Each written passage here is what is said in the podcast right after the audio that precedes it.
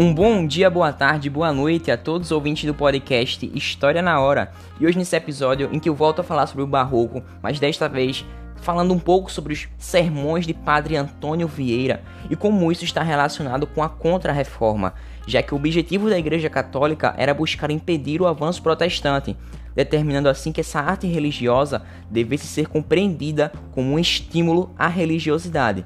Mas e aí, meu caro ouvinte? Eu tenho algumas perguntas para que você possa entender um pouco melhor esse tema ao longo do podcast. Então vamos nessa. As perguntas são essas daqui. Se a palavra de Deus é tão eficaz e poderosa, por que havia poucos adeptos? Já a segunda fala assim: em alguma época de conflitos ideológicos, a arte pode ser produzida de forma engajada ou não. Mas qual é o valor imbuído em cada uma dessas posturas? São sobre essas perguntas que trataremos ao longo desse podcast. Mas antes de tudo, eu gostaria de convidar você para que a gente pudesse viajar mais uma vez no tempo, aterrizando no contexto de contra-reforma da luta entre a Igreja Católica e o avanço protestante. Então vamos nessa, meu caro ouvinte. O convite já está feito. Bom, para tanto, para que a Igreja Católica pudesse impedir esse avanço protestante, ela passou a patrocinar alguns artistas, que se viram assim obrigados a retratar em suas obras todo o conflito existencial do pensamento barroco, ou seja, conciliar o inconciliável como a vida e a morte, os bens materiais e a vida espiritual. Mas bem, meu caro ouvinte, para que você entenda um pouco melhor esse tema, eu gostaria de ler alguns trechos do sermão da sexagésima do padre Antônio Vieira e a gente vai perceber o quanto que a arte de pregar vai ser trabalhada ao longo desse texto. Então vamos lá. Fazer pouco fruto a palavra de Deus no mundo pode proceder de um de três princípios: ou da parte do pregador, ou da parte do ouvinte, ou da parte de Deus. Para uma alma se converter por meio de um sermão, há de haver três concursos: há de concorrer o pregador, com a doutrina, persuadindo, há de concorrer o ouvinte com entendimento, percebendo, há de concorrer Deus com a graça, alumiando. Sendo, pois, certo que a palavra divina não deixa de frutificar por parte de Deus, segue-se que ou é por falta do pregador ou por falta dos ouvintes. Por qual será? Os pregadores deitam a culpa aos ouvintes, mas não é assim. Se fora por parte dos ouvintes, não fizera a palavra de Deus muito grande fruto, mas não fazer nenhum fruto e nenhum efeito não é por parte dos ouvintes. Provo. Os ouvintes ou são maus ou são bons. Se são bons, faz neles fruto a palavra de Deus. Se são maus, ainda que não faça neles fruto, faz efeito. No Evangelho o temos. Bom, nesse texto, a gente pode perceber que ele foi inspirado na passagem bíblica A semente é a palavra de Deus, que está presente no Evangelho de Lucas, e uma das obras mais conhecidas do padre Antônio de Vieira, em que ele fala assim da arte de pregar. E percebamos que chega aquela dúvida, né? Se a palavra de Deus é tão eficaz, como que ela pode atrair tão poucos adeptos? E é a partir desse discurso claro e lógico, com esse vocabulário denso, construções rebuscadas, a partir do encadeamento do raciocínio dele, veja o conceptismo aí também presente, veja, perceba que Padre Antônio Vieira ele conduz seus ouvintes habilidosamente, fazendo eles compartilhar de suas conclusões, ou seja, ele tenta persuadir para que esse questionamento proposto seja de fato elucidado. E bem, esse padre Antônio Vieira, ele emprega uma argumentação complexa, entremeada com muitas metáforas e alegorias. Alegorias que, por sua vez, está presente no texto, sendo formada por interligação de elementos metafóricos. E bom, Padre Antônio Vieira também confirma que para converter uma alma é necessário abordar três fatores: o poder de persuasão do pregador, o entendimento do ouvinte e a graça de Deus. Em primeiro lugar, o pregador deve inocentar a Deus, por se tratar de uma questão de fé. Já em segundo, o padre analisa o perfil dos ouvintes por meio da alegoria do trigo, que é a semeadura religiosa. E bem, finalmente ele conclui que o culpado pelo baixo número de adeptos ao catolicismo, nesse contexto de contra-reforma, é o próprio pregador, que é inábil de cumprir a sua missão. E desta forma, a partir dessas metáforas, uso rebuscado da linguagem, Padre Antônio Vieira vai expor seu poder de persuadir o público buscando se convencê-lo. Bom, mas é importante a gente saber o contexto histórico da, da presença desse barroco na Península Ibérica, a partir do reduto dessa cultura medieval. Bom, é importante dizer que em Portugal o barroco teve início em meio a dois fatores muito importantes.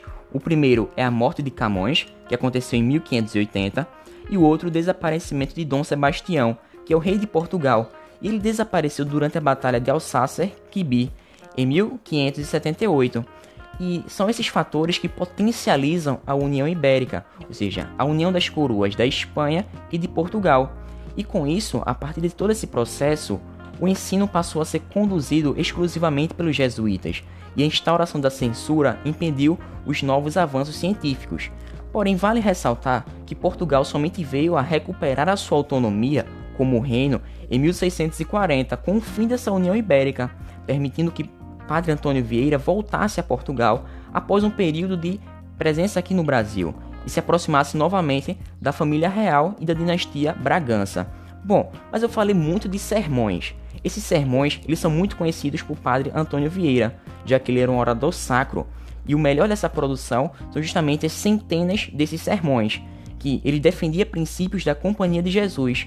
O religioso, assim, usou a sua eloquência religiosa para propor as suas ideias, posicionando-se contra a corrupção, injustiça e também contra a escravidão. Bom, existem alguns poemas que eu gosto da, da ênfase a eles, que são o Sermão da Sexagésima, que foi produzido em 1655, que trata da arte de pregar. Já o Sermão pelo Bom Sucesso das Armas de Portugal contra as de Holanda, que foi feito em 1640, foi proferido em Salvador e coloca-se contra a invasão holandesa. Já o Sermão do Bom Ladrão que foi feito em 1655, ele ataca os poderosos, comparando-os com os pequenos e grandes ladrões. Bom, já o sermão da Quarta-feira de Cinzas, que foi feito em 1672, aborda a distinção entre seres vivos e mortos. Bom, já o sermão de Santo Antônio, ou sermão dos peixes, ele faz uso de metáforas para criticar os colonos portugueses. Mas bem, uma coisa muito interessante é essa leitura do trecho do Sermão de Santo Antônio de Padre Antônio Vieira, que vou dar uma ênfase agora. Então perceba a leitura. A primeira coisa que me desedifica, peixes, de vós, é que vós comeis uns aos outros. Grande escândalo é este, mas a circunstância o faz ainda maior. Não só vos comeis uns aos outros, senão que os grandes comem os pequenos. Se fora pelo contrário, era menos mal. Se os pequenos comeram os grandes, bastará um grande para muitos pequenos. Mas como grandes comem os pequenos, não bastam cem pequenos, nem mil para um só grande. Os homens, com suas mais e perversas cobiças, vêm a ser como os peixes, que comem uns aos outros. Então perceba que Padre Antônio Vieira está fazendo uso de uma lenda da biografia de Santo Antônio para passar essa mensagem, segundo qual essa lenda fala que Padre Santo Antônio ele fez com que, durante essa, esse processo de falta de atenção dos ouvintes, ele se dirigisse aos peixes. E bem, assim, Antônio Vieira ele condena a exploração do ser humano por si próprio, criticando assim os colonos que tentavam escravizar os indígenas, contrariamente às orientações da igreja. E ele utiliza diversos efeitos linguísticos, como a ironia e a alegoria. Bom, perceba que é comum o recurso de se dirigir ao público, por meio de perguntas, sendo assim um recurso da retórica, que assume a função interpelativa, ou seja, o sermonista vai se dirigir diretamente ao público, ao seu interlocutor, para que ele pudesse prender a atenção dos ouvintes, fazendo com que eles refletissem a respeito do que está sendo pregado. Bom, meu caro ouvinte, mas antes de finalizar, eu gostaria de ler um pequeno trecho do sermão da Quarta-feira de Cinza, que foi pregado em 1672 pelo padre Antônio Vieira. Bom, Nesse sermão, ele valoriza a pertinência, em que o homem nasceu do pó e ao pó ele voltará. Então percebamos na leitura o quanto essa ênfase está presente. Vamos nessa. Em que cuidamos e em que não cuidamos? Homens mortais, homens imortais. Se todos os dias podemos morrer, se cada dia nos imos chegando mais à morte e ela a nós, não se acabe com este dia a memória da morte. Resolução. resolução uma vez que sem resolução nada se faz. E para que essa resolução dure e não seja apenas como outras, tomemos cada dia uma hora em que cuidemos bem daquela hora. de 24 horas que tem um dia, por que não se dará uma hora à triste alma? Esta é a melhor devoção e mais útil pertinência, e mais agradável a Deus, que podeis fazer nesta quaresma. Torno a dizer, para que vos fique na memória, quanto tenho vivido, como comi, quanto posso viver, como é bem que viva. Memento homo. Bom, e são com essas palavras de Padre Antônio Vieira que eu finalizo esse podcast, em que eu dei ênfase ao barroco em Portugal e no Brasil, falando das características do barroco, do culto ao contraste, da ambiguidade, uso de paradoxos, antíteses, cultismo e conceptismo. Isso sem nos esquecermos do padre Antônio Vieira, já que ele foi o maior representante da prosa sermonística, sendo o estilo predominantemente conceptista, uma postura combativa e que ele ressalta em seus sermões as contradições desse período, já que falar de barroco não podemos deixar de lado essas contradições. Então, meu caro ouvinte, eu te agradeço pela tua participação. Fique com Deus, até uma próxima e vejamos o nosso próximo podcast que falaremos sobre Gregório de Matos. Então, até uma próxima. Valeu, falou!